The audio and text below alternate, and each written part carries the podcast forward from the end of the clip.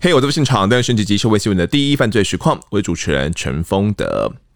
二零零三年的十二月十五号哦，台北市华南银行的万华分行被窃走了三千万元，那全程呢没有触动保全系统哦。那惊呆了银行业者以及警方，邱德仁呢以及徐文斌师徒俩干下了这一票之后，还接续犯下了喜相逢餐厅的窃盗案，得手了千万元。好在徐文斌啊，他在餐厅里面当起了大爷哦，恣意给小姐小费，被通报之后，才让整起案件得以侦破。那这个案件呢，是我们曾经在 S Two EP 一二二所带来的邱德仁。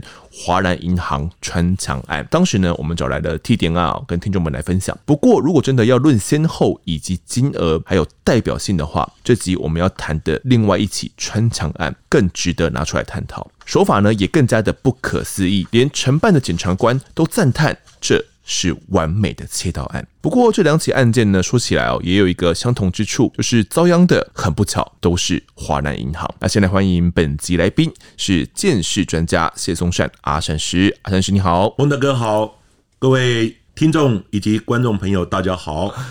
是阿善是，那个我们以见识角度来谈的话哦，就是在侦办这些银行的窃盗案。或者是抢案上会遇到怎样的困难？我们一讲通则的话，因为呢，一般呢，我们称为小偷，小偷，嗯，小偷就是偷家里面的，偷 偷个饮料店、偷杂货铺、饮料啦，或者是顺手牵羊，我们称为小偷。哦，那为什么又有人称为大盗呢？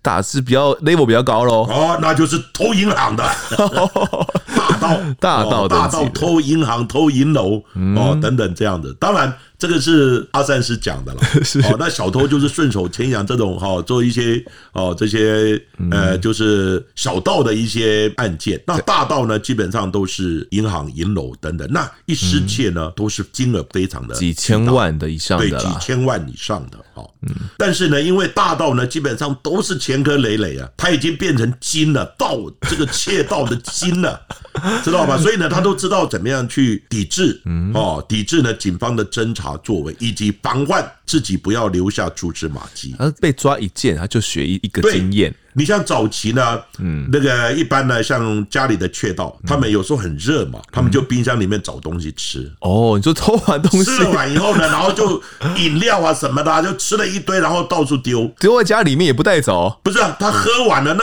罐子啊，罐子饮料啊，我知道啊，这些罐子就丢在家里面也不带走。丢在家里面，然后反正他也热身，你就帮我热身，这么不专业啊？结果里面我们都找到 DNA，那下次他就不敢了。是，所以真的呢，这个大道呢，他都是。是历经了一些案件哈，呃，做一次案件被抓一次就学一次乖，所以他们都很精明的。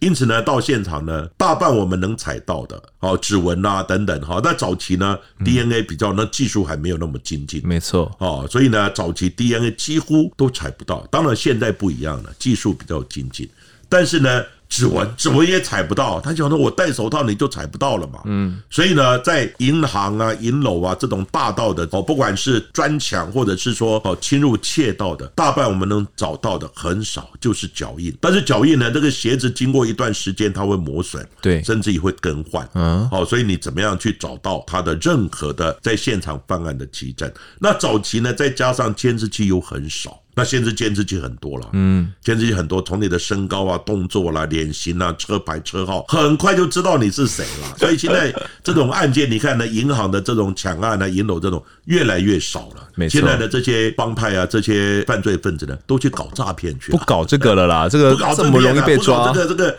风险太大了。搞诈骗呢，你自己乖乖的把钱就汇进来给我。是，而且被被抓的都是底下的这些车手而已啊。对对对，所以现在其实帮派啊，这些黑道。分子呢，都去搞诈骗去了，也没有人在精炼这种大盗的这些侵入银行，那个真的要技术哎，是脑筋要非常的精明。嗯，那是感觉啊，不知道对台湾治安来讲到底是好事还是坏事哦，也说不太上。对啊，所以我们现在呢，最大的问题就是诈骗呢。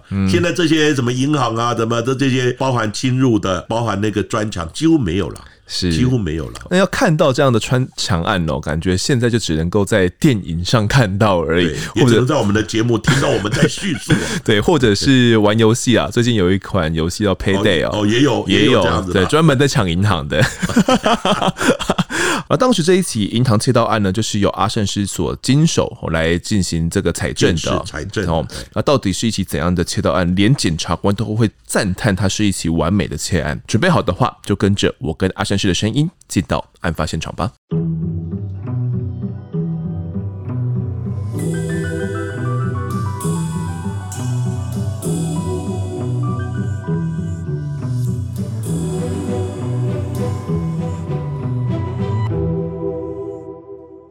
邱德仁犯下了华银窃盗案的九年之前哦，在一九九四年的十二月三号礼拜六这一天呢，是台湾呐投票决定未来的一个日子。也就是选举日，那这一次的选举呢，是省市长啊即省市议员的选举哦，所以不管是哪一个政党啊，又或者是哪一个民众，基本上全台的民众都可以说是相当的重视哦。那省长的选举呢，更是从国民政府来台之后啊，第一次举行的大型首长直选。那当时的整个气氛是怎么样的呢？阿善师哦，当时那个省长那时候还有台湾省，对，省长、市长、市议员。好，那时候呢，主要呃是在台北市嘛，因为那个时候还没有六都，对，只有台北市哦是首都哦，所以那个时候的选举呢，哇，真的是非常的热络。那每一次呢，那个证件发表会呢，人山人海啊，真的。对，现在是 现在，因为我们网络又很发达啊，现在没有那么多嘛，对啊，啊，以前那个真的是喊，大家又喊了，那真的是造势晚会啊，这个哦叫那个动算动算的声音呢，震破天的。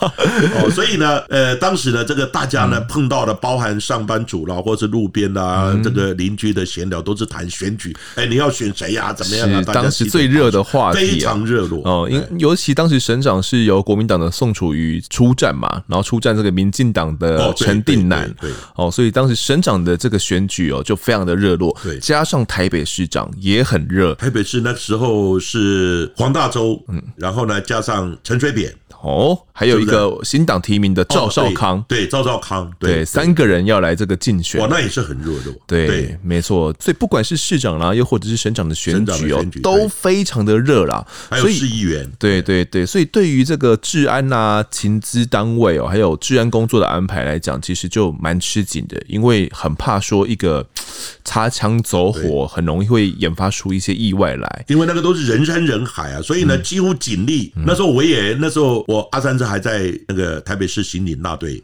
哦任职，对，所以呢，那时候我们也要参与，我们参与的就是现场，我们要去收证。哦，万一有暴动啊，对不对？或者是说他那个延迟比较激烈，V 八要去收 V 八架起来这样子，对，架起来 V 八架起来，然后哦，就是要做收整，甚至呢回来的这些资料，我们还要译文，哦，还要把它写起来，都要译。那个时候还没有自动电脑嘛，那是一个字一个字 这样听的，现在还有可以呢，这个声音变得文字啊，是是。那以前是一个字一个字这样听的哈，所以呃，当时呢，因为也算是第一个非常大型的选举，然后那个时候也还没有就是。我们一般的呃，包含那个还是有一点呃中央集权的这样的一个状态了哈，所以也没有完全的开放哈，就是所以那个中间的竞争呢就很激烈，那也怕呢你有一些不当的，比如说呢不当的一些言论攻击啊，都要进行收整。那最怕就是群众的暴动。没错，如果真的选输了或者是怎么样，暴动的是有机会的，所以警力都要做好监控。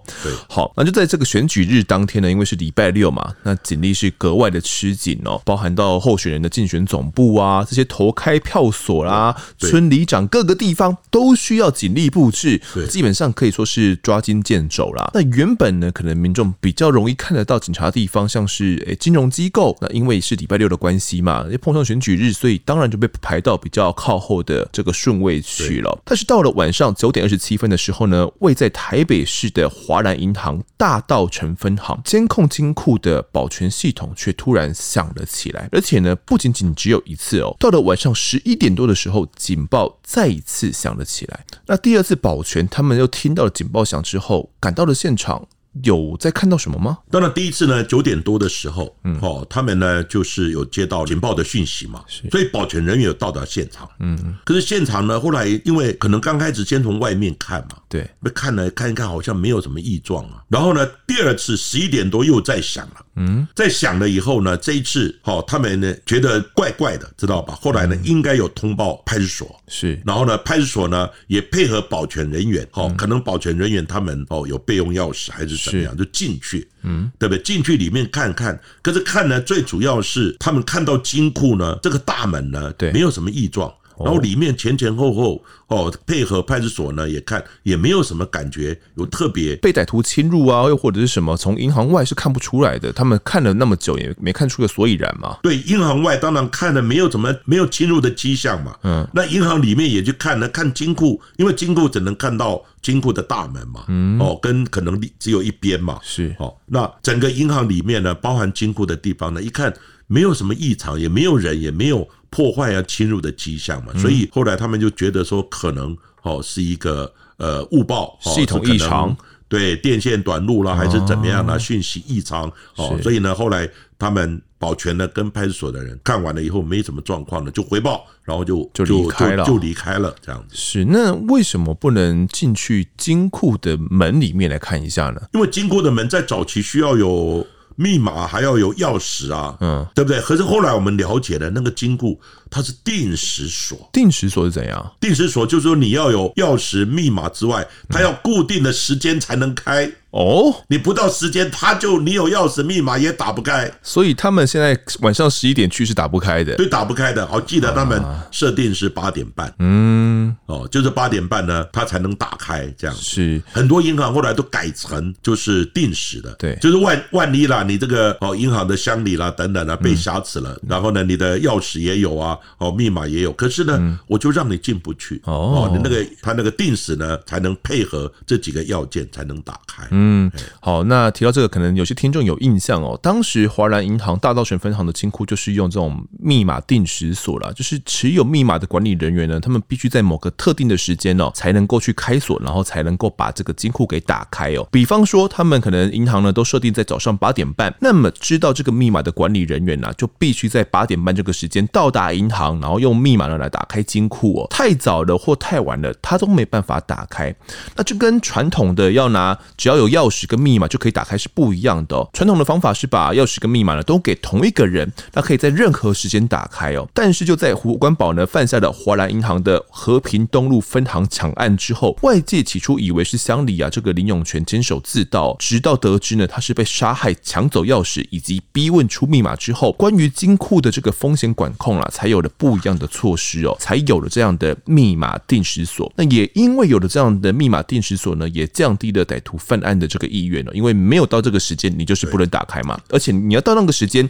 可能行内的人就是比较多的嘛，可能啊保全也都会上班呐、警察也都上班，有人力的、哦，所以并不是那么容易能够去啊犯下窃盗案以及强盗案的。好，那我们回到大选日当晚哦，这个保全呐、啊、以及警员他们巡视过后都没有发现异常，就这么走了。直到两天后的上半日，当时呢台湾人民都还在享受这个选举带来的激情呐、啊，毕竟国民党宋楚瑜哦当选的第一届的民选省长，首都台北市呢则由民进党的陈水扁哦当选的市长。那民众到了公司呢，开口聊的第一个。话题八九不离十，就是问说啊，你到底投给了谁啊？我，那个投开票你有没有看呐、怎么会输了？怎么会赢了？这样子哦。但是在华南银行的大稻埕分行内，那一天的气氛却有点诡谲哦。他们的行员聊的并不是这个话题，因为行员呢一开启金库就闻到一股浓浓的汗烧过的味道。原本这个金库里面有将近亿元的现款，如今只剩下五百元、一百元以及五十元的钞票以及硬币而已，千元。大钞全部都不翼而飞了。清点过后，他们总共失窃了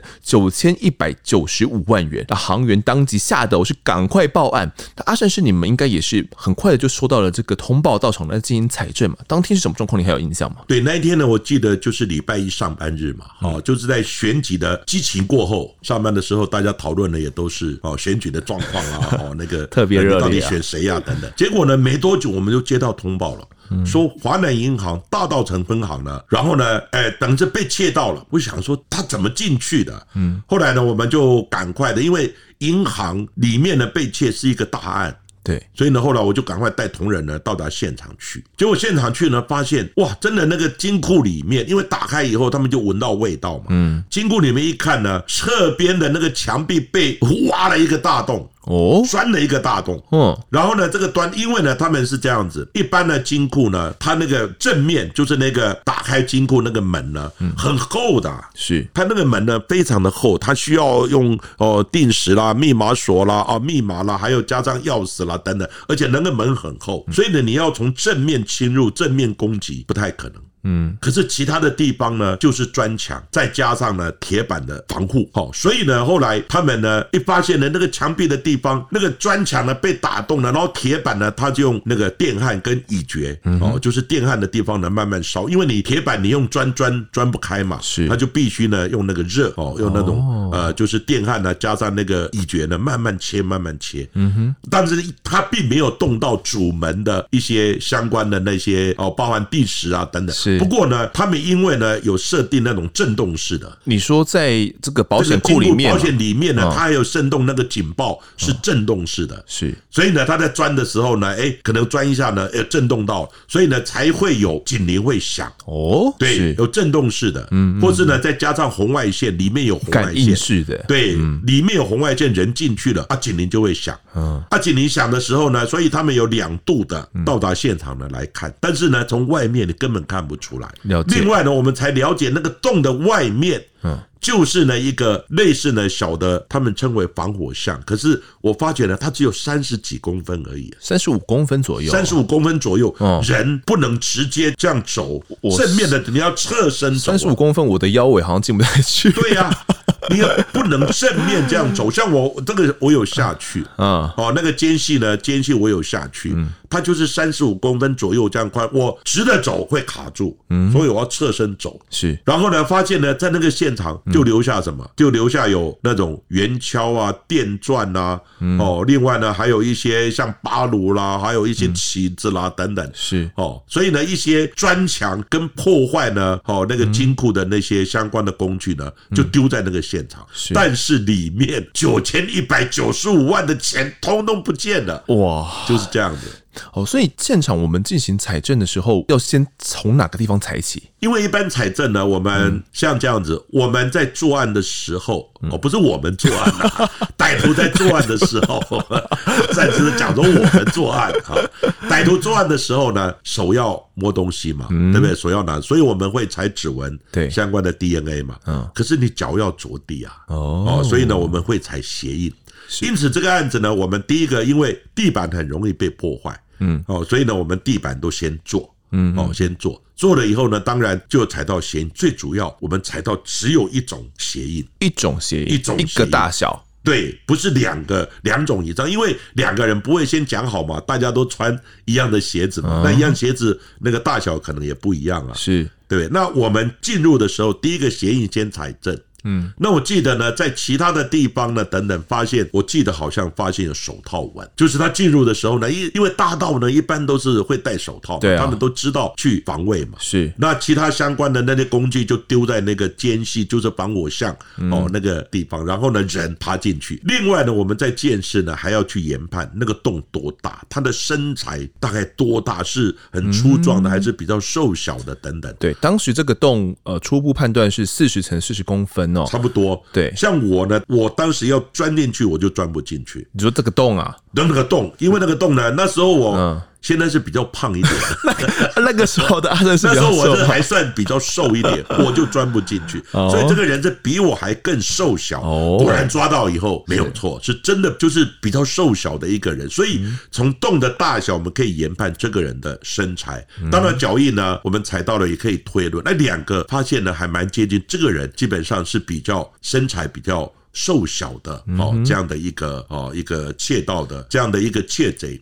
那其他的地方呢？当然那个时候还没有 DNA，DNA 那个时候呢，DNA 没有那么进步。嗯哼，所以呢，那个时候我们大半着重带就是只有能踩脚印嘛，因为你手他又戴手套哦，到处都留下手套纹，手套纹基本上也没有办法去比了，因为手套它本身的那种那种呃变因就蛮大的。了解。好，那我当时这个九千一百九十九万的。现金被窃取哦，创下了台湾治安史上银行被窃盗以及强盗案的最高纪录，没有错。对，那除了少数诈欺啊，或者是贪污跟绑架案之外，基本上这是呃得手赃款最高的一个案件的了。那这个案件呢，也对当时台湾的整个银行啊、保全业者提出了一个挑战呢，就我们的保全业或者是银行的保全系统，到底是不是真的可靠，还是呃我大家存进去的钱都是随时会被偷出去的？哦，那我们一般认为金库应该要是铜墙铁壁的啊，那怎么铜墙铁壁会被人家挖了一个洞，然后就好像很轻易、轻而易举的就进去了？而且两次保全有来到现场，却也没办法发现了什么，然后所以这这让当时的媒体也就是这样大做文章了。好，那我们就先来推敲一下哦，当时其实包含到阿善师尼哦，以及当时的这个侦查人员都有去了解一下歹徒到底是从哪边潜入的，因为我们刚刚有提到说有这个四三十四十公分的这样一个洞嘛，洞外面是一个大概三十五公分大小，然后一个人呃可能要侧身正面还进不去，对，侧身才能够进入了一个矮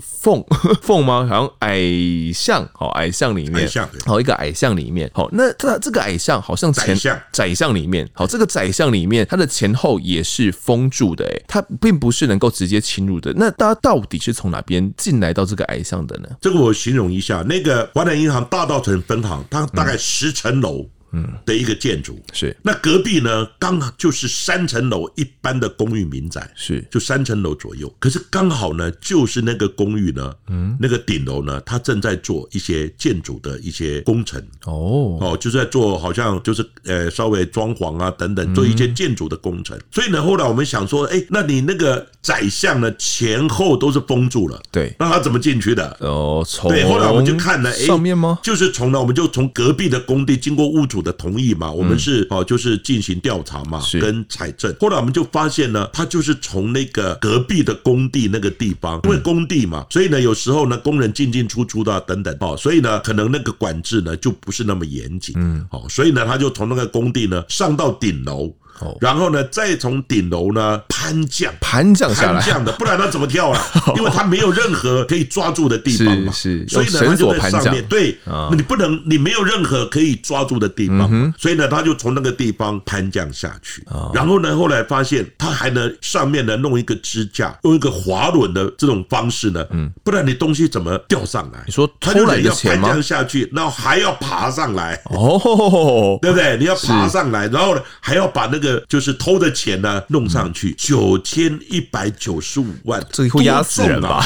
这会 压死人，对不对？你怎么拿？而且呢，那个高度三层楼的高度，至少也有哦，大概呢，差不多十几公尺啊。是啊，十几公尺的话，你那个。窄巷很窄，虽然你可以呢像蜘蛛人两边这样撑着，可是钱你怎么样？钱钱总不会飞吧飞上去了？对呀，不可能飞上去。所以呢，他用一个滑轮组，哦，这样子一个可以哦用拉的方式呢，可以呢就这样拉，那人也可以从那个地方呢慢慢的攀降下来。了解。那听众听完之后呢，对于银行啊以及这个巷子还有旁边这个建筑物，应该有一个大概的印象了。好，那当时啊，其实包含到金库里面啊，它其实是有安装到这种所谓的受动型红外线检知器，就是只要金库里面有物体有移动，这个警报器就会响嘛。好，那当时就有推测说，诶，可能是在呃九点警铃响之前呢，歹徒他就做好了这些犯案的先前准备了，而且当时还有推测说，诶，外面一定有人有持无线电，又或者是什么样的方式呢，来通知里面的人。哦，所以可能是呢，歹徒先在墙壁呢先凿了一个小洞，那把这个保险柜，因为他凿了这个洞很刚好，它的后面就是保险柜，哦，所以他。把这个保险柜呢，你你总是要把它移开嘛，所以在把它移开推倒的过程当中，就触发到这个红外线的检知器哦，所以才会让警铃在九点的时候就先响了第一次哦。那保险人员到了之后呢，如果还有歹徒在里面移动的话，那肯定警铃会继续作动嘛。对，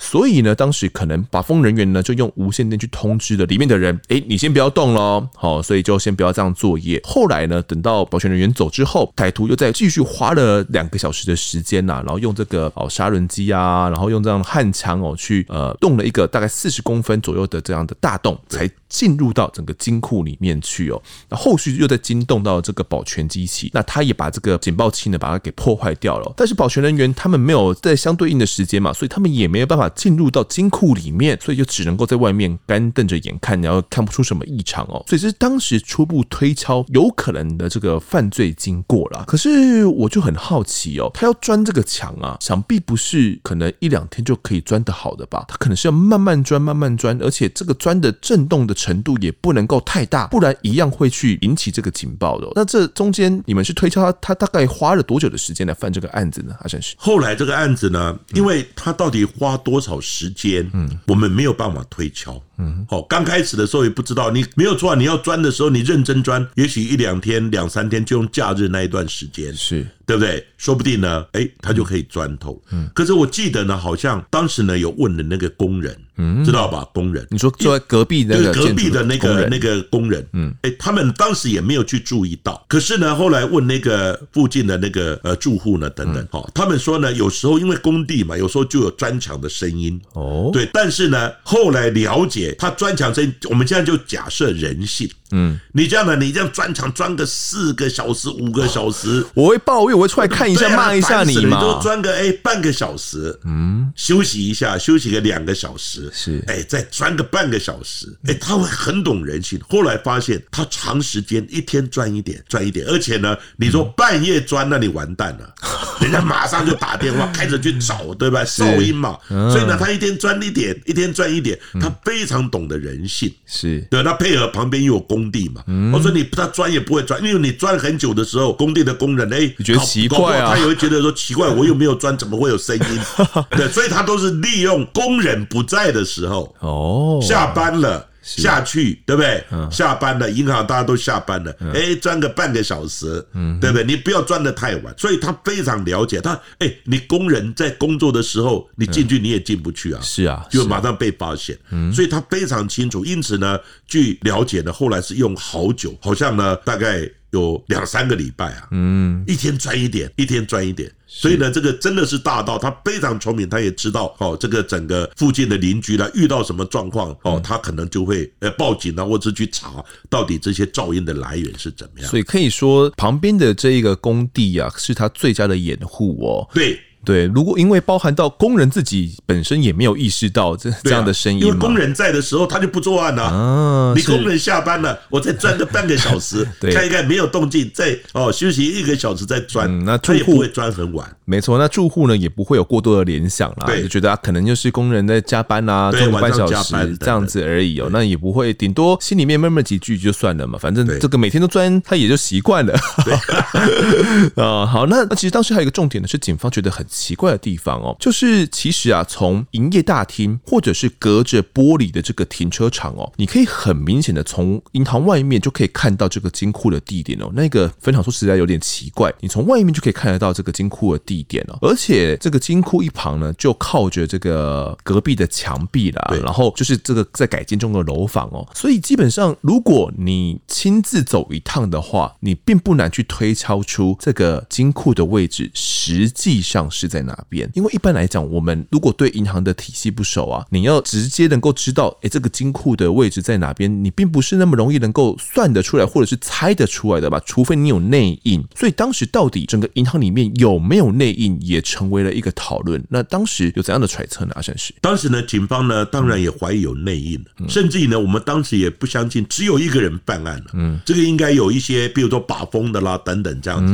然后你怎么会知道哪里是金库呢？对呀。对不对？应该也有内应，嗯，可是内应呢？后来警察人员开始查，知道吧？可是问题是，第一个我们没有找到相关的基证，第二个呢，银行内部也查，他们也查，是也查不出个所以然来。可是呢，它比较特别的是金库呢，它就摆在一楼，一楼呢，所以平常你如果到银行办事的话，你坐在沙发或者那边观察一下，你也知道他们钱从哪里拿出来啊，一定知道哪里是金库嘛，而且金库那个门有时候你可以瞄得到啊，知道吧？那个门哦，那个金库。的门都是很厚嘛，而且不太一样的嘛。嗯，你可以了解哪个地方是金库，尤其他们就是用这样玻璃，外面就看得清楚，对，就看得清楚，那个就是一个金库的一个状况嘛。嗯，而且可以看到说，哎，银行有时候是从里面拿钱出来等等。所以呢，有的银行金库呢，它就刻意呢设在二楼。嗯哼，那金库呢，后来他们第一个怀疑说有内应的，可是因为找不到证据嘛，是。那这个案子现场我们也只有找到一种脚印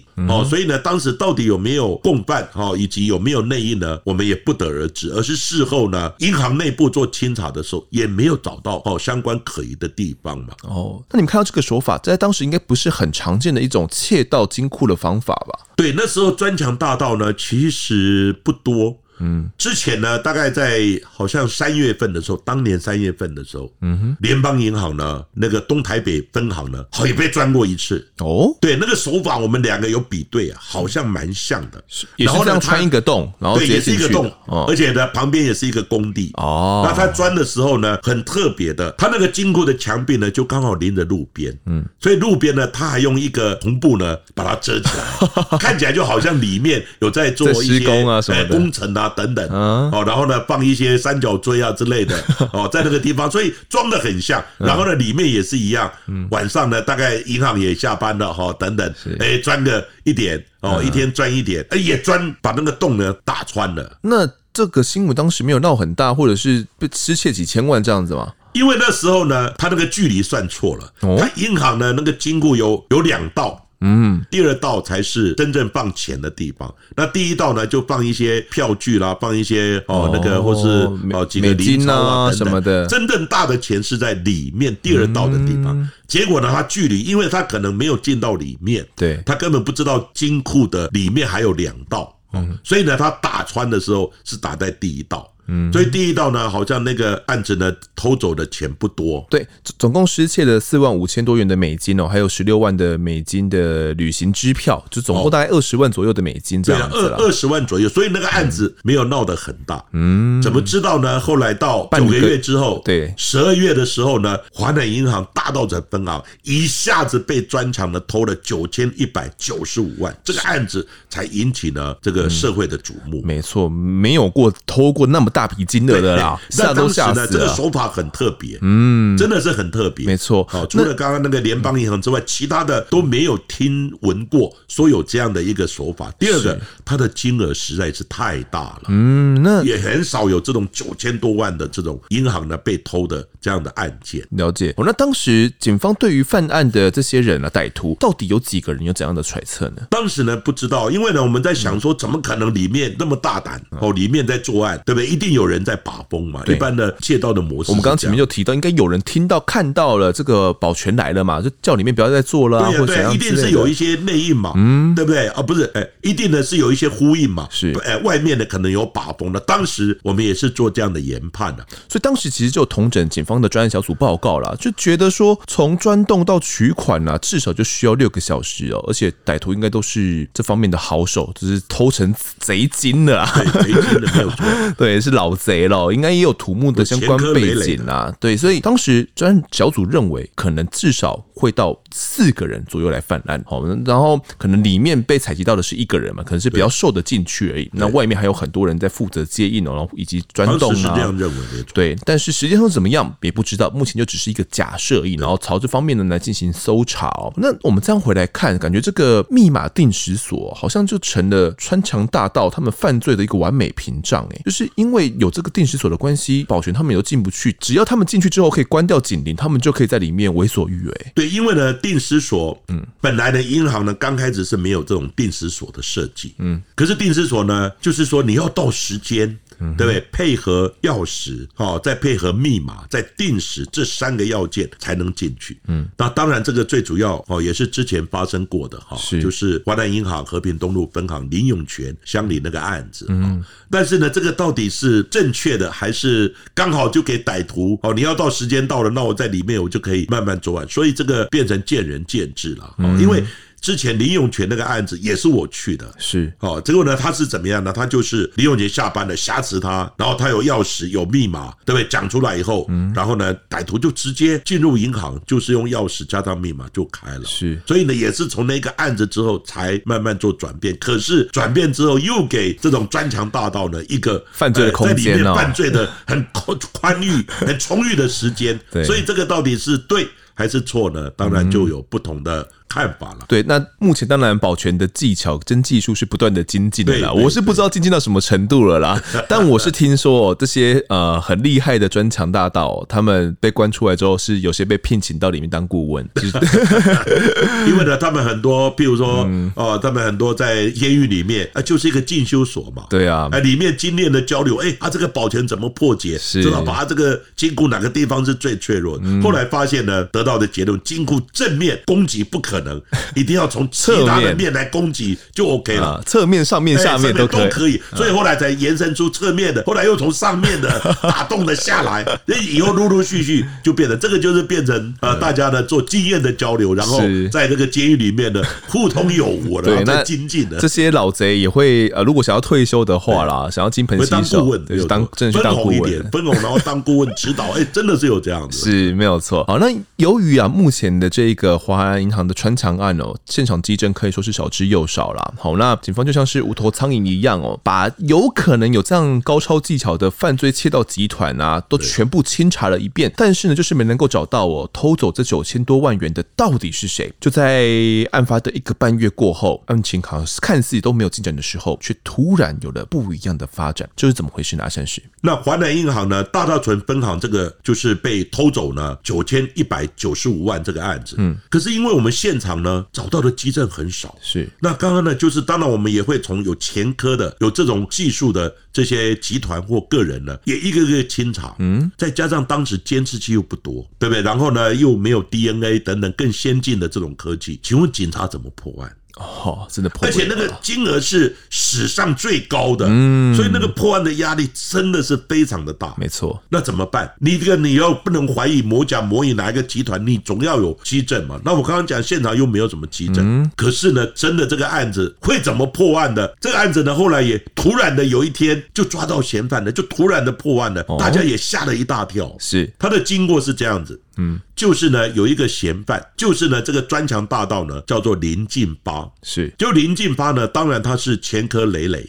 嗯，可是呢，他原本呢是在偷那个内衣裤的，这样子内衣裤，然后呢，后来进到呢这个绿岛监狱，哇，里面都是关这种窃盗啊等等这些这些师傅级的哦，比较资深的。然后呢，他在里面哦在精进，后来呢在偷住宅，住宅以后呢，最后呢就变成偷银行专抢大盗。所以他的技术呢是逐渐的精进。哦，就有一天呢，台北市的保安大队呢，嗯，他们一般都会在像松山火车站，或者是说呢我们那个转运。站台北车站的转运站。是，他们很喜欢在那个地方呢做一些盘查，为什么？因为很多的歹徒呢会坐火车，嗯，然后呢会坐那个客运，他们很少会开车的，是，所以呢，他们那个最大的转运站就是哦，就是客运转运站嘛，台北车站，另外一个松山就是火车站嘛，是。结果呢，他们很多保安大队的人呢就会在那个地方就是做巡逻，嗯，跟盘查，也要签巡嘛，他们对常常都会找到一些哎，看那个眼神啊、动作啊怪异啊等等，或是背个包包哈，很比较特别有问题的，他们就会去把它拦截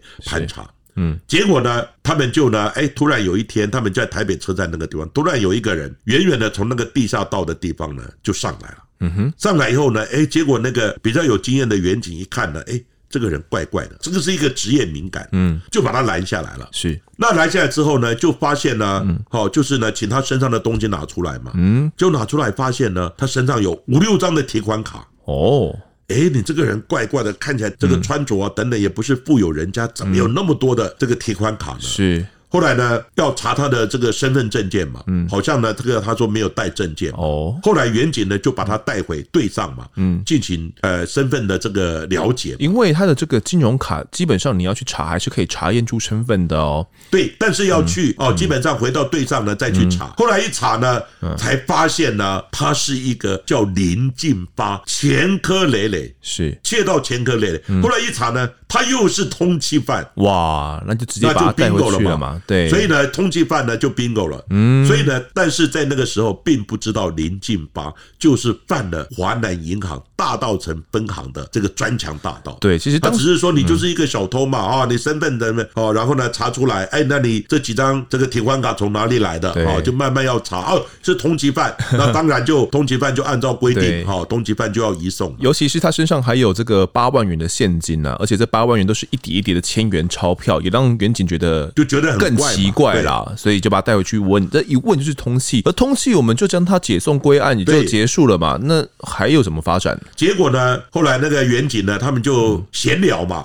他就想说反正就聊聊嘛。啊，就他说这样子，他就跟那个林进发讲：是你犯什么案子呢？其实我们心里都有数了。哦，我们大概都有都知道了，嗯。啊，你干脆一次讲一讲算了啦。其实远景根本也不知道他到底犯了什么案子，对，他只是呢有一点套话。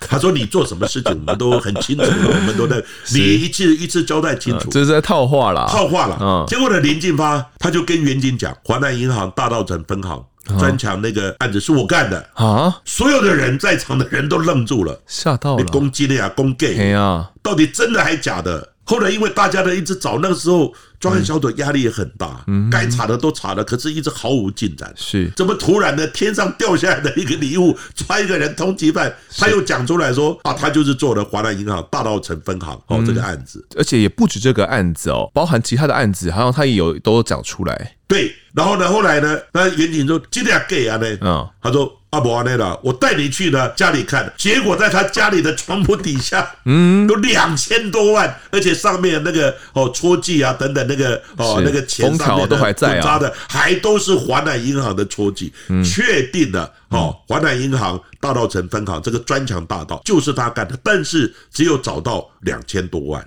另外呢，后来也承认了，哦，譬如说呢，那个联邦银行东台北分行哦，那个案子也是他干的。后来呢，又发现呢，三重某一个学校呢，他的保险柜也被偷了，那个案子也是他干的。哦，所以呢，他交代了第一个华南银行大稻埕分行、联邦银行东台北分行，还有呢，这个三重呢，哦，某个学校哦，他的。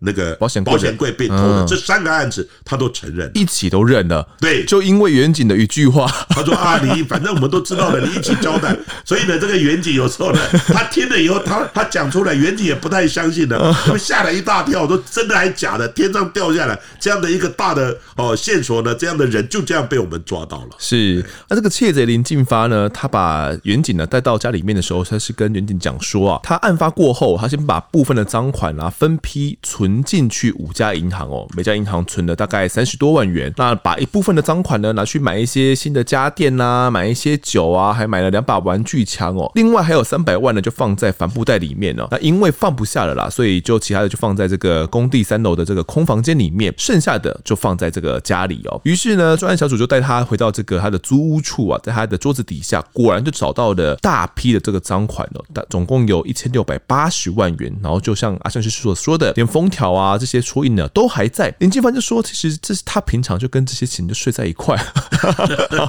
啊。如果想要钱上面对想要用的话，就把一捆呢就拿出来就直接花，顺手拿一捆就去花了，很很方便，很方便。那后来也根据他的这个叙述哦，也在华南银行隔壁的这个三楼工地哦，就在工地里面的空房间里面哦，有找到现场还有留着三百多万元，这样加起来呢，就刚好是这个两千万呐。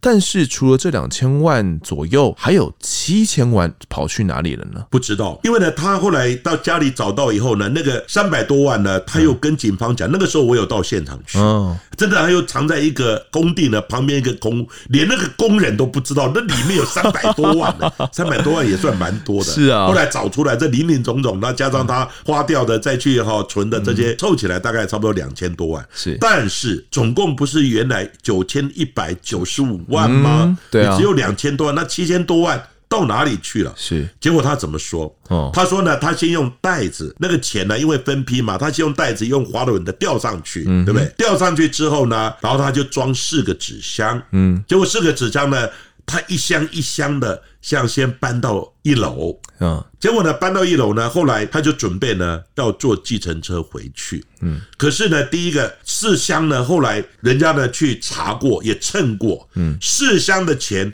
总共是一百四十四公斤左右，这么重？对，分了四大箱，那一箱呢，差不多大概四十到哦五十公斤左右。结果呢，他弄了四大箱，准备四个纸箱呢，装了钱，一箱一箱的抬到哦这个一楼的地方。嗯，结果呢，他准备要回家，因为他住在那个吉林路的地方。那你从呢那个大稻城分行的那个延平北路到吉林路呢，他坐计程车是。可是呢，他很聪明哦，他坐计程车，然后呢有四大箱，对不对？嗯，那你如果自己搬的时候，计程车看到他会怎么样啊？那我来过来帮你搬，哦。而且一下说，哎，纸箱会引人注意啊。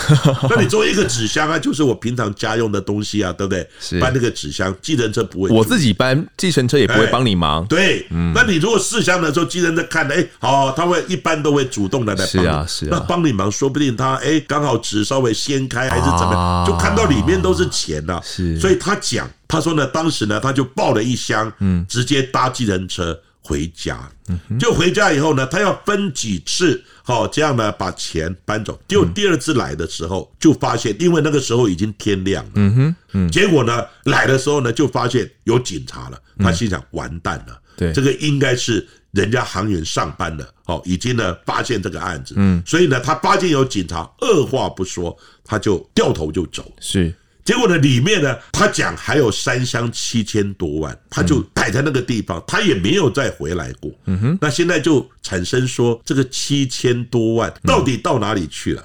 他有讲了，当时他下来的时候就发现也有那个清洁人员在那边清洁，所以呢，现在七千多万，他抵死一口咬定说，我真的没有拿这七千多万。他有看到一个欧巴桑在那边倒垃圾，他有看到一个欧巴桑在那边倒垃圾，嗯，可是呢。他因为有看到警车嘛，对啊，所以呢，一看以后他就掉头走。所以呢，他讲那个三大箱七千多万，他真的不知道到哪里。所以是那个欧巴桑捡走了，有可能哦，哎，说不定是路人捡走啊。是，那丰德哥，你今天捡到七千多万，你会讲我。很挣扎，我。我是不会讲的，我考虑一下。所以呢，现在这个七千多万就变成一个罗生门，因为他一直讲说，我就是没有拿，你看我这钱都交出来了。可是呢，我个人感觉到了，嗯，他其实呢脑筋非常清楚，他知道钱我一交出来，全部都是一定会没收嘛。是，那没收呢两千多万，我就让你没收啊，嗯，那我关个几年啊，嗯，对不对？大概十哦。十年以内好了，对，关个十年以内我出来。他讲说那个七千多万就不见，可是你今天扫地的欧巴桑看到七千多万，我跟你讲，当场可能就昏倒了，吓得昏倒了。那路人发现了，我在想吞不下去。后来呢，是他没有怎么样，请远景哦，那个承办的检察官叫张希怀，我很熟。他说呢，人家就怀疑啊，这七千多万，然后呢，这个林进发讲的对还是错？是，他就请远景到各里每一个里去查问，有没有最近爆发的人哦。暴富了，暴富，暴发富，哎，突然的哇，一下穿金戴银，一下又买什么东西，就这个邻邻里了，就是这个附近有没有路人啊，欧巴桑啊，对不对？后来也去，可能也问那个欧巴桑，嗯，哎，有没有看到这个钱啊？等等，那最近有没有人突然爆发？因为人一下子捡到七千多万，一定会买东买西的嘛。对啊，一定买东买西的，一定哎，稍微哦口风会漏一点的，等，但是就是没有查出来。所以我在想，以我的判断呢，这个七千多万如果捡到的这个讯息。很可能会被发现，甚至呢，很可能附近的邻里都会知道。但是我个人认为，这七千多万，如果林进发呢，他两千多万交出来了，被你查扣了，那我关出来以后，我七千多万，我如果藏在一个地方，我慢慢用，哎，一辈子搞不好你都用不完。没有错。好，那我们来讲一下这个案发经过好了哦。就是如今最大的问题就是，这个案子真的是林金发一个人做的吗？他说他是一个人做的，但是警方原先设想是，甚至会到四个人以上的。一个集团式犯案呢，这怎么想都应该有同伙不是吗？到底他怎么样去计划，然后怎么样去执行这整个穿墙大盗的这个任务的呢？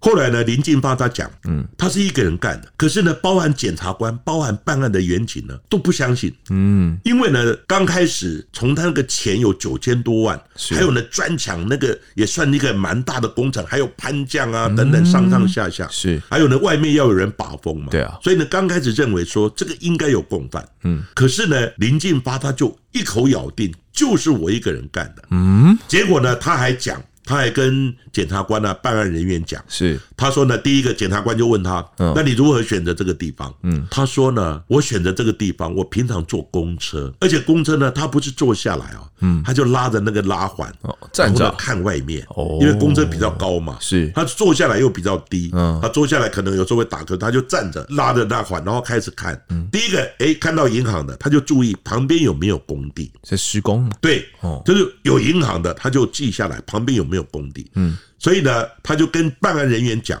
嗯，他原本呢选择就是呢，也是华南银行松山分行，哦，结果呢，松山分行他去看，哎，果然没有错，又是有银行，旁边就有工地，嗯，他就那坐公车，哎，没事就这样绕绕绕，嗯，结果呢，那个案子比较特别的，他也是有一个宰相，但是呢，宰相的前后并没有封起来。啊，没有封起来，会被看到，对，就被看到。结果呢，因为它的砖墙嘛，嗯，结果就有人奇怪呢，就从楼上就这样探一下，是对不对？也有人有时候会探一下，嗯，哎，你在干嘛？所以呢，他被人家发现之后呢，他就跑掉了。哦，所以他真的有去行动。对，然后呢，他真的是就这样跑掉了。后来他讲呢，我平常就是会自己先选。嗯哼。第二个呢，他说呢，我要观察银行的内部，所以呢，他就假装他说呢，他要去开户。结果他怎么样呢？第一个先在外面看完以后呢，他又走到里面，是他一算那个到底呢，这个金库多宽？他怎么算呢？他说你用尺量，当 然我来量一下有多宽啊？不可能吧？一定马上被人家问，他就在那边画，他就算步伐。哎，这个非常聪明的，然后呢，算那个地砖几块，嗯，他一看呢，这个地砖估估算了大概二十公分，对，然后呢，用步法也加上那个地砖，嗯，一算呢，就大概知道这个金库多宽，然后金库多宽呢，从金库的底哦，就是墙壁的边缘那个地方开始算，他要打多少的洞，哦哦哦，来打呢，大概要打多深才会打多深，他就用步幅呢跟砖块的那个长度，哦，一个砖块多少，几个砖块这样子。算，所以呢，他还算的蛮准的。嗯嗯。另外呢，他在打的时候，他一定利用工人下班，因为你工人那个旁边的工地在上班，你马上就会被发现。哦。工人下班了，银行也下班了，然后呢，一天呢打大概半个小时或一个小时左右，打打停停，打打停停。是。所以呢，他总共花了快一个月啊。哦。一个月才把这个墙，而且算准了，他真的很聪明，算准了，刚好就在选举的那个假期的时候，大家正在热络的时候呢，警力最空虚的时候，对，警力最空虚也没有人注意的时候。哦，另外呢，他也曾经测试，他打了以后呢，有时候呢，他会会走出来看，因为呢，他有时候会有震动嘛，还是怎么样？哦，所以他打出来看，他又算这个保全呢跟警察，哎，会不会来？嗯，啊，多久来？是。对不对？所以呢，他不是打很久啊，他打完以后，哎，就装的没事出来外面抽抽烟啊，看一下，哎，保全有没有，或者保全的巡逻哦，或者警察的巡逻的间距、时间，或是呢，如果有人报案，哦，保全或警察会有什么动作，算准了他们巡逻的间距啊，等等，这个时间，还有我打的时候有没有人反应等等，所以他都算得很清楚。然后呢，再进去，等到警察一走了，他就进去，哦，进去作案，然后最后。就决定用那个选举日的时候再钻进去，钻进去呢，把钱拿走。但是因为你是选举日嘛，所以警察到了，然后呢又没有办法进到金库里面，这个案子就这样得手。刚开始检察官跟办案的员警也都不相信，再加上现场只有一种鞋印，嗯哼，哦，所以呢，这整个办案的过程，从他的说明，他如何选那个点，以及呢如何作案，以及如何呃警觉，哦，发现了这个状况呢等等，所以呢，发现他是一个非常聪明的一个银行的大盗，所以呢，他知道怎么样去做，而且。一般来讲，如果有共犯，你的危险性就增加，会有人可能讲出来。对，万一他对方讲出来，你整个案子就瓦解掉。没错。啊，另外呢，可能有分赃的问题。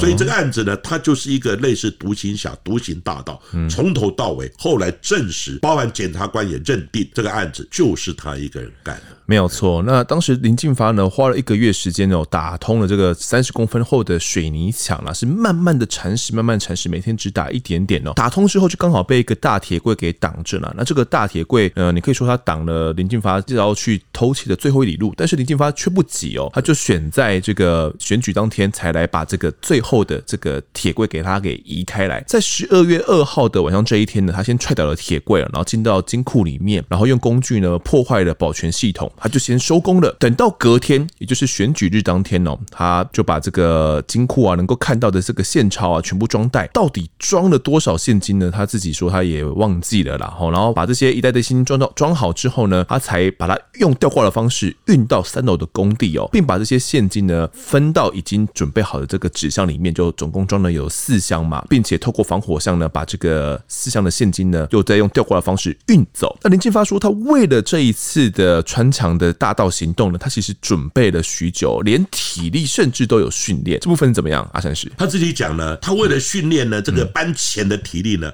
他一天呢跑一万五千公尺啊。一万五啊！哇，一万五哎！嗯、结果呢，他在表演的时候呢，他讲他曾经抱起那一箱哈，就是大概四十几公斤的。嗯，他说呢，我如果抱着这一箱，我还可以跑五千公尺啊！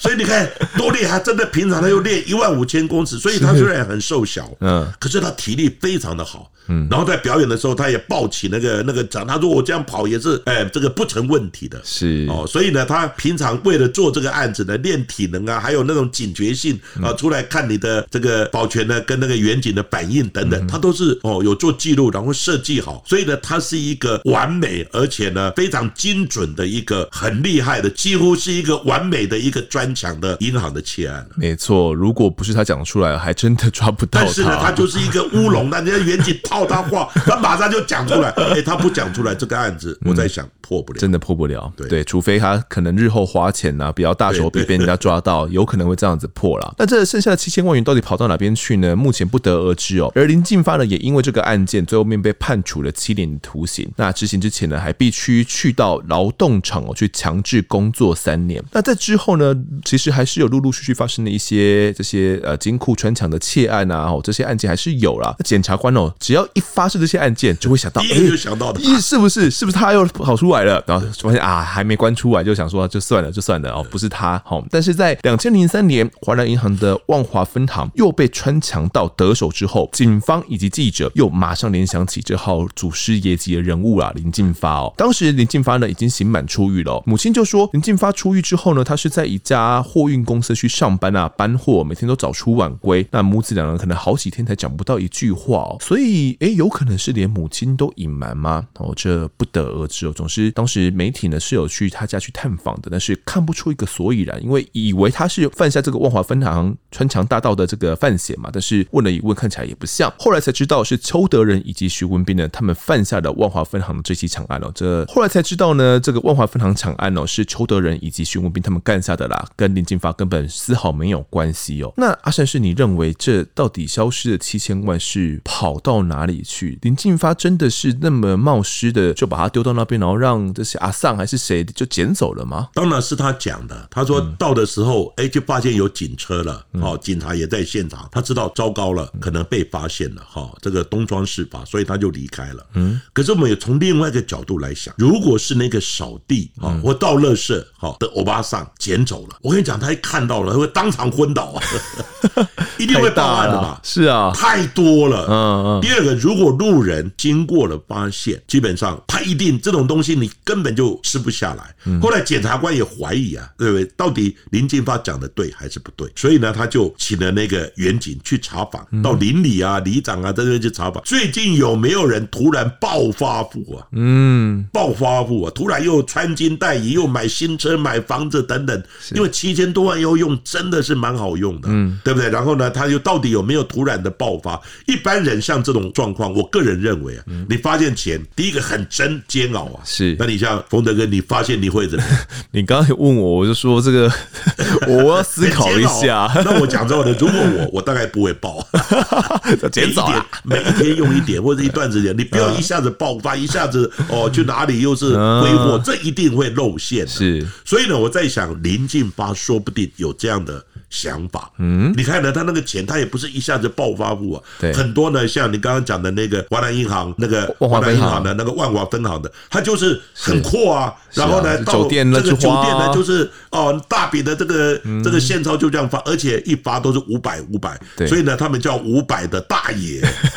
对，那五百大爷的时候呢，哎，另外怎么每次都有五百的？后来呢，就是那个那个被偷的里面一叠好几叠都是五百的现钞。嗯哼，所以呢，我个人认为啦，我这个人认为，如果真的是被人家捡走的，应该很快会露馅，很快会有这种讯息出来。哦，但是林进发呢，他是你看他是这设计多完美，而且多沉稳。那你今天他会把钱交出来两千多万，一定被扣嘛？嗯，那扣了以后又被关，关了又强制工作，那不是白浪费了吗？是。所以呢，我个人认为那七千多万，也许他真的是另外藏起来了。哦，藏起来，那我不讲嘛，等我关出来，哎，我再努力我找一份工作当个慢慢用，慢慢用。哎，这个也真的。是不能说不无可能的，这是阿善是强烈的怀疑、啊。但是呢，我没有证据，没有证据。认为我们一般人找到很快的这个讯息就会被发现，会露馅啊。好，那到底这七千多万是被林金发偷偷藏起来，还是被哪个阿桑捡走，还是就是被听众你捡走？捡走，赶快哎交出来，或者私下跟着风德跟我讲，对，对，跟我讲一下好不好？那如果大家对这个案子七千多万最后面的归属是有怎样的想法的话，也欢迎在我们这集底下留言哦，可以跟来讨论一下。好，那这集的我在现场呢，我们就聊到这边，也感谢阿善师的分享，谢谢您，谢谢丰德哥，谢谢各位听众观众朋友。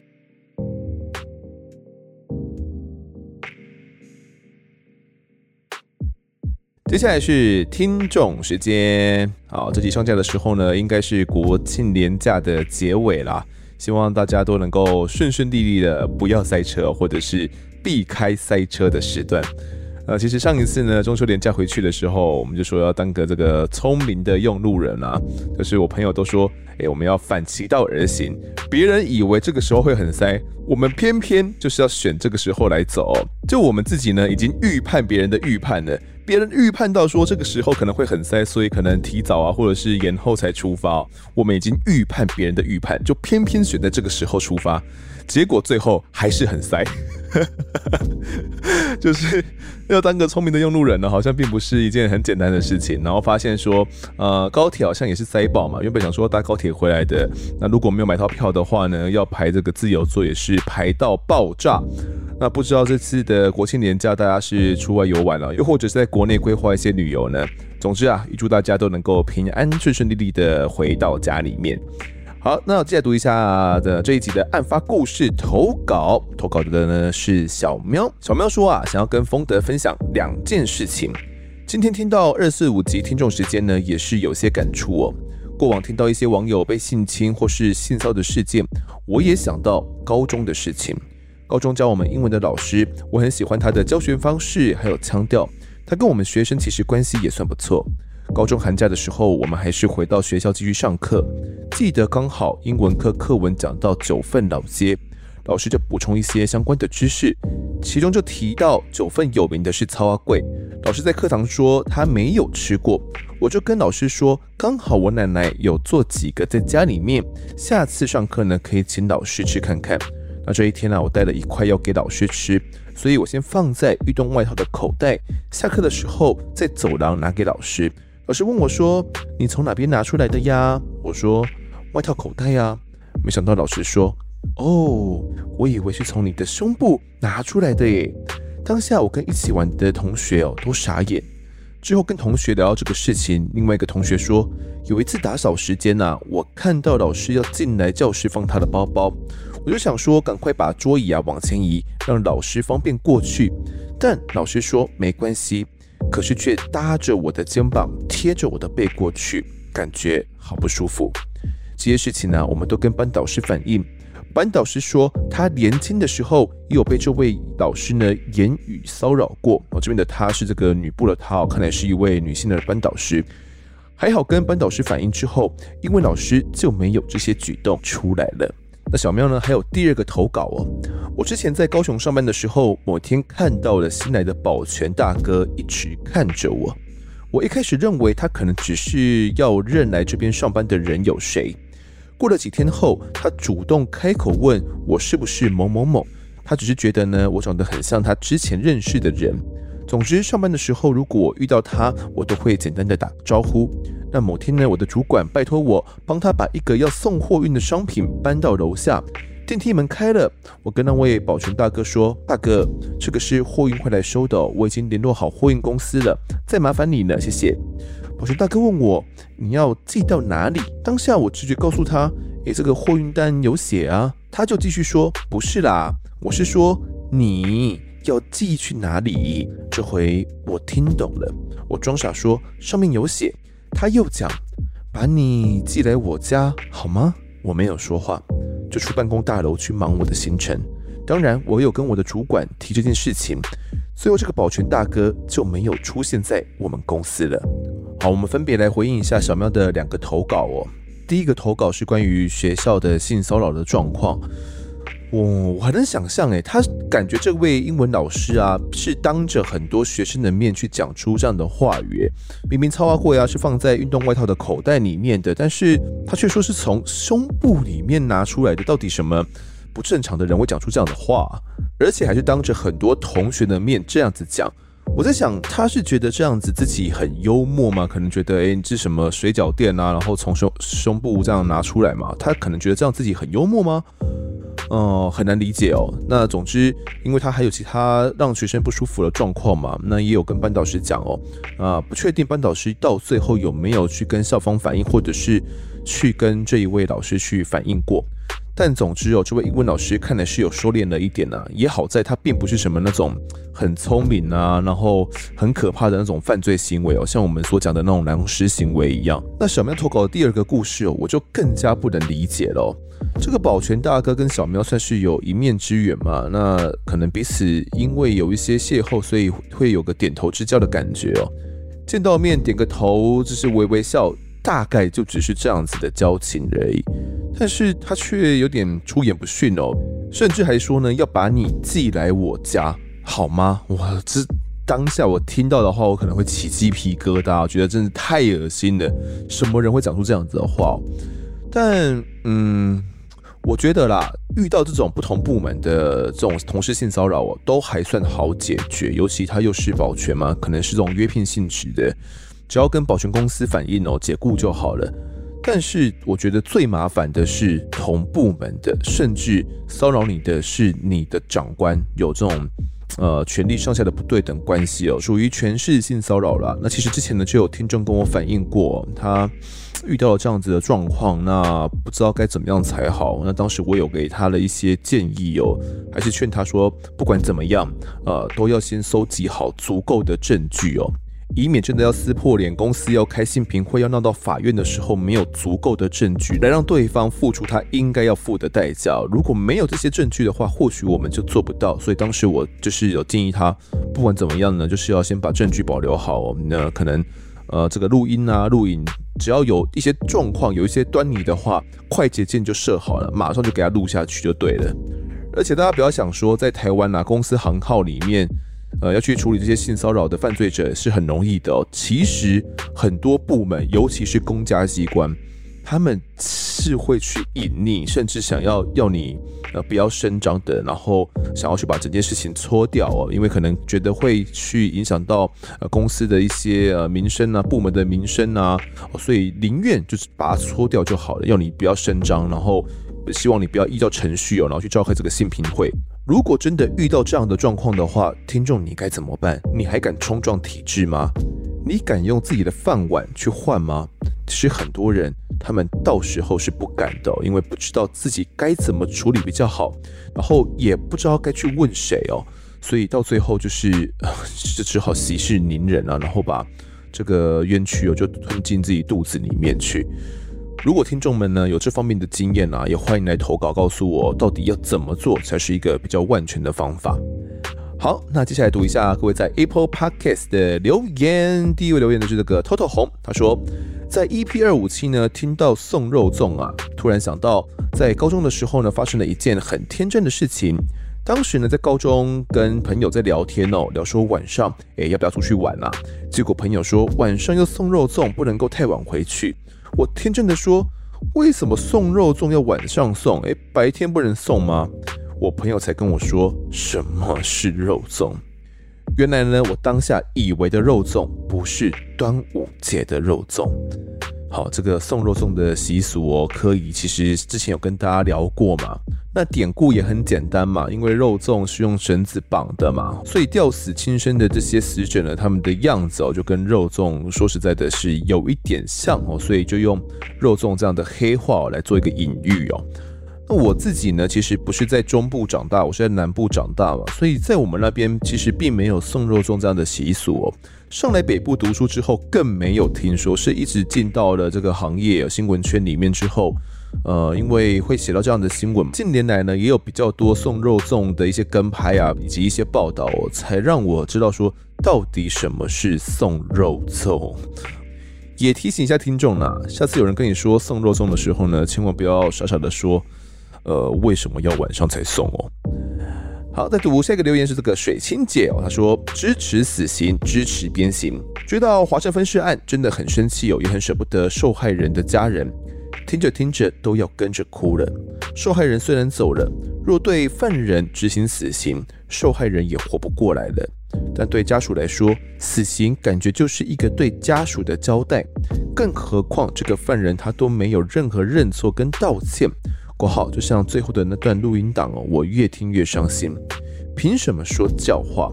这种渣呢，没有被天天鞭打，竟然还可以终身监禁，根本就是浪费粮食的事。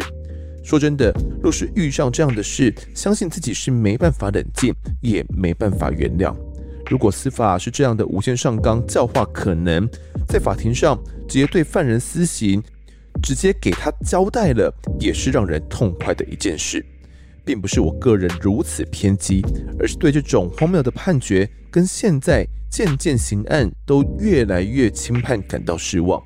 所谓人权团体常常喊着“废死人权”等等，试问他们自己家人、自己本人有没有遇过一样的事，还能平静地说原谅、说人权？那些犯人呐、在杀人、在强暴性侵那些受害人时，受害人的人权在哪？每次呢，看到人权团体，就真的感到伪善以及恶心。括号个人立场。最后呢，希望社会变得美好，希望大家都能够平安幸福。也感谢主持人呢，谢谢团队制作每一集精彩的节目。那就像这位听众呢，水晶姐所说的，我其实常常也会问自己，如果这样的事情发生在我的至亲身上，我的爱人身上。我真的能够说原谅吗？我能够放得下吗？可能我们案子讲多了，呃，或多或少，我比较能够去体会，呃，各方就是各方意见，他们站在法官意见、检察官意见，又或者是家属他们意见的这个想法是什么？但即便是这样子，真的发生在自己身上了，我有办法这么冷静吗？嗯，我觉得想了很多次，我还是得不到一个很明确的解答。因为真正发生的时候，那样的心灵冲击哦，应该是我们在节目上所讲的这种好几百倍、上千倍也说不定哦。但是会掏空你的心灵的。其实有时候我会觉得，被害者家属他们不断的要求说法官要还他们一个公道，然后诉诸媒体。我会想象，那是不是一个最后的救命浮木？就如果不这么做的话，他是会沉下去的。他可能会没有任何的一个依靠，跟不知道自己还能做什么，然后对于求生是没有任何欲望的，所以他只好这样子去做，把最后一点期盼、最后一点盼望呢放在我们的司法上面。但是最后面受伤的呢，通常都还是他自己。嗯，我是这样子感觉啦。就如果真的发生的话，好像真的必须得这么做。那不这么做的话，我的心理素质真的足够坚强到我可以坚持得下去吗？我不知道。或许听众们也可以问问看你自己，你自己能不能够做得到？好，在下面留言的是这个臭豆腐不加泡菜哦。他说：“和羽毛一样轻的生命，犯人可以轻易随意的判受害人死刑哦，台湾却无法。”谨慎地审判犯人是否死刑，虽然死刑呢无法换回被害人的性命，但是可以还给家属和我们人民的安全。眼见不一定为实，事实不是事实，世上没有绝对的公平。很认真的继续追啦，好谢谢这位听众哦。其实对于死刑议题呢，我比较认同的是这个看法哦，就是死刑它可以还给家属以及人民百姓的安全。就如果我们把他放出来的话，我们不选择剥夺他的生命权的话，那他很有可能是会再犯的，并且他下次再犯的话，是会去剥夺其他人、更多人的生命权的，可能连他的家属也要报复，然后可能连这平白无故的老百姓，可能也会遭受到他的这个魔爪。因此，我们赋予法官这个权利，让法官设一个停损点。就把他的生命结束在这边，呃，这是我比较认同的一个说法啦。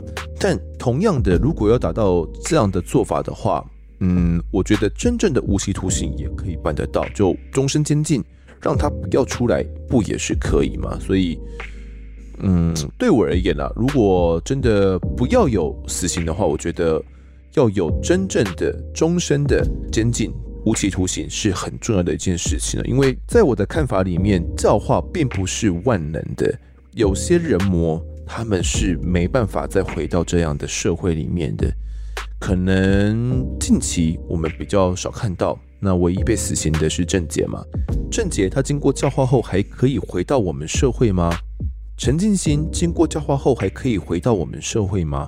又或者是我们谈过的那些死刑犯，他们经过教化后还可以回到我们社会吗？我觉得这是一件蛮值得探讨的事情哦。我们一直在谈再犯可能，教化可能。但在监狱里面，我们投入的这些资源到底够不够多？还是我们只是在嗯空口说白话而已呢？然后希望着大家朝着这片美好的未来走去，但美好的未来的那一端到底有着什么？这一座桥真的帮我们搭好、搭稳固了吗？还是我们只要一踏上去就会坠落、坠到地狱呢？这是我觉得相当困惑的地方哦。之前也有跟小叶老师有聊到这个方面，或许之后呢还会用一些技术来跟大家聊一聊吧。再下一位听众是台中的柔飞，他说支持高仁和刑警，五颗星献给高仁和刑警哦，反对 face。虽然加害者判死刑也换不回受害者的生命，但至少可以抚慰受害者家属的伤痛，还给受害者一个公道及正义。好，谢谢这位台中的罗飞。在下一位留言的是这个尖叫蓝海豚，他说慢慢追集数中，听了才知道啊，警察在办一些命案的敏锐直觉跟处理方式，真的觉得刑事警察不好当哦。有些访谈是请被害人或相关人出来分享整体案件的过程，真的可以在里面感受到很多心境的转换或是人生的体悟。除了喜欢听案件之外，我也喜欢听大家人生的故事。推推，没错，我也很喜欢听大家人生的故事哦。可能是来宾的啦，又或者是呃听众们的投稿哦，这些人生的故事都是案发里面非常非常重要的，而不是呢就只有这些新案侦办的历程而已啦。是这样的话，我觉得嗯会有一点点小小的空虚。好，那接下来还有几个留言哦，有些都比较短一点，我快速念过。呃，这个留言的是这个 A A 十三哦，他说很棒，很喜欢的节目。好，感谢你的支持。再下个留言是这个 Winter 零四零六，他标题写 EP 二六二，丰德和陈副局长的声音让人好安心，还给我一个爱心的这个 emoji 符号哦。好，陈副局长真的相当厉害哦，随口跟他聊，他都可以举出非常多的一些案例啊，以及啊这些数据哦，以及他可能哪一年呢、啊、参加过什么样的一些救灾哦。其实陈副局长的这资历真的是相当相当的雄厚。那那天跟他录音，我自己也很放心哦，因为不用担心说呢，我丢出什么球，然后陈副局长会接不到哦，我随便丢，他都可以随便挥出很多个全垒打，真的觉得陈副局长真的很猛很厉害。好，在下面留言是这个最近公开快快快快回归呢，他说这个外岛没有犯罪吗？听了这么久，好像没有听到本岛之外的故事，难道是那边是乡村吗？哦。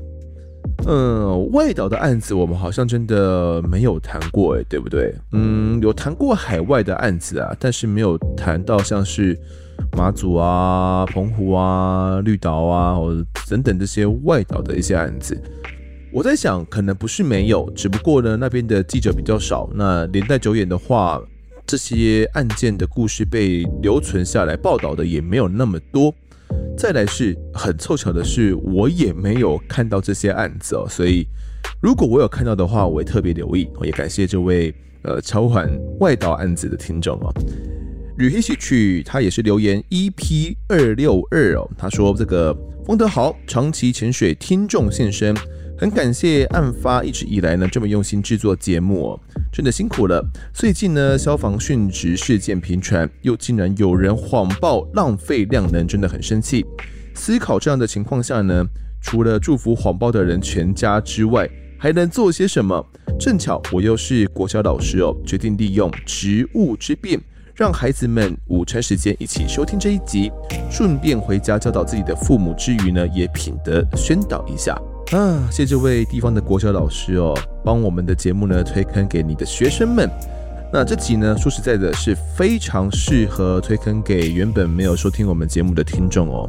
呃，他谈的呢，并不是属于这种呃刑案的侦办类型哦。有些人对这个可能不感兴趣，但是我觉得，呃，那一集啊，跟陈副局长的这个内容啊，讲到报案啊，以及火场里面一些非常紧张的，呃，讲不清楚地址的这些状况哦，这些内容我觉得不管是谁呢，都非常受用哦，尤其是孩子哦，他们可能真的没有想象过，在火场里面要打电话报案的话。会有多么的紧张？那听到那一通报案的模拟电话呢？相信这样的震撼对他们这个年纪来讲就已经足够了。那也可以回家去跟自己的爸爸妈妈好好的来讲一下哦，可能要做怎样的呃一些预备啦。真的遇到的话该怎么样做啦？可要去下载什么样的 app 哦？这真的很重要哦。谢谢这一位国小老师。这集的最后一个留言是这个卤蛋白醋哦，他标题写谢谢丰德。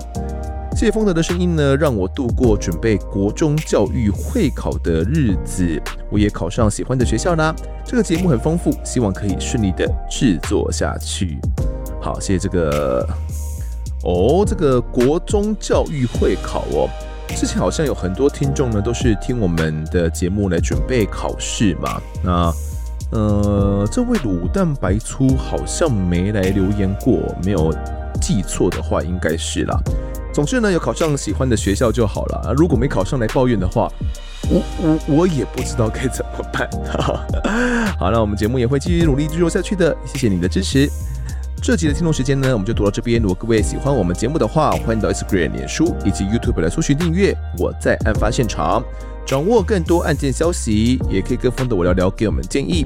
各收听平台上按下订阅，还有五星评分，就是对我们最好的支持。另外呢，案发侦查团队持续募集当中，只要透过 Mister Bus APP 的订阅赞助，就可以来加入我们。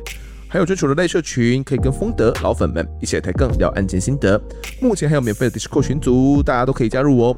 如果各位在 Apple Podcast 上面留言的话，我也都尽量在节目中给出回复。跪求听众们推坑给双旁的好朋友，一起来听听看我们聊案子。案发现场，我们下次再见。